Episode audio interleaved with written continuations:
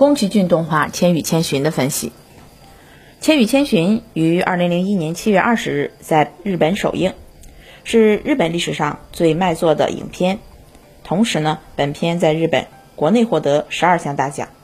在国际上，《千与千寻》荣获二零零二年第五十二届柏林电影金熊奖，二零零三年奥斯卡最佳动画唱片奖。宫崎骏出生于一九四一年的东京都文京区。自小对静态绘画感兴趣，为他日后精湛的动画人物设计打下了坚实的基础。大学期间，由于当时没有漫画社，于是他进入了与之接近的儿童文学研究会，期间创作了大量的漫画，在漫画界逐步崭露头角。大学毕业后，宫崎骏进入东映动画公司，开始了自己动画创作的职业生涯。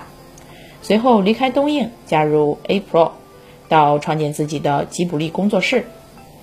宫崎骏的动画事业达到了巅峰。迄今为止，其参与制作的动画电影超过四十八部，具有代表性的作品包括《千与千寻》《哈尔的移动城堡》《幽灵公主》《风之谷》《龙猫》等。其创作的作品题材广泛，但却都将梦想、环保、人生等令人反思的信息融入其中。使他的作品不仅在日本受到欢迎，更在世界范围内得到了广泛的好评，成为与迪士尼、梦工厂共分天下的一支重要的东方力量。《千与千寻》围绕着一个名为千寻的十岁小女孩在灵异世界中的经历而展开。千寻跟着父母从一个城市搬到了另一个城市，但在途中他们迷路了，在穿过一条幽深的隧道之后。他们闯入了鬼怪神灵休息的世界。当夜幕降临时，千寻意识到危险，试图离开，却发现父母由于贪吃而变成了大肥猪，而他也无法回到原来的世界。千寻就这样进入了人类的禁地。然后他在白龙、锅炉爷爷和小玲的鼓励和帮助下，通过自己的努力工作，避免使自己沦为动物，通过劳动。千寻第一次感受到自己在灵异世界的存在。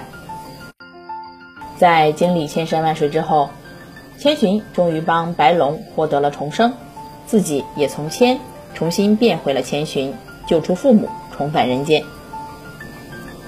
相对于高田勋、新海诚等立足于现实、偶尔尝试科幻的日本动画人，宫崎骏的电影中有着一种挥之不去的对魔幻现实主义的热爱。在《千与千寻》中，宫崎骏以一种时空交错转换的方式，让观众进入一个魔幻世界。电影中的小镇奇诡无比，它是宫崎骏所描绘出来的一个现代日本社会的缩影。在这个社会中，有人自私狠毒、贪钱残暴，如汤婆婆；也有人幼稚任性、骄纵蛮横，如汤婆婆的孩子巨婴宝宝；还有人只能孤独的生活，忍受别人的嘲笑。如无脸男等，这都是对现实形象的一种魔幻式变形。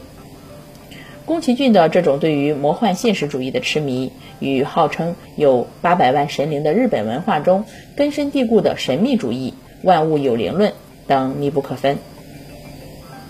宫崎骏擅长在动画电影中体现日本文化的独特性，在《千与千寻》中，宫崎骏在里面设置了许多日本文化元素。如整个故事发生的舞台便是日本的汤屋或油屋。宫崎骏在绘制汤屋时，采用了和日本古代澡堂一模一样的样式，只不过这里是神仙们洗澡和娱乐的场所。犹如在电影中，宫崎骏提出了一个在当代日本社会中已经逐渐被人们所遗忘的民俗现象和民俗传说，即神隐。蝶野千寻的失踪以及随后的体验，实际上便是日本当年如浦岛太郎等故事、民间传说中不断出现的神隐。不对西方审美一味迎合，正是宫崎骏动画能和迪士尼等动画工厂作品分庭抗礼的重要原因之一。以满足观众审美需求作为根本目标的动画电影作品，不仅需要关注到观众浅层次的表面期待。更要有突破其固有的物质文化价值观念的刻板期待，重塑一个全新的期待世界。宫崎骏的作品就做到了这一点。宫崎骏曾经说过：“我拍这部电影时，就希望看了这部电影的孩子们长大了、老了，还会想带自己的孩子重看这部电影。”宫崎骏电影中呈现的日式美学和魔幻意趣，在具有民族个性的同时，又具有普世性的价值传播，这使其在全球范围内得到了观众的认可。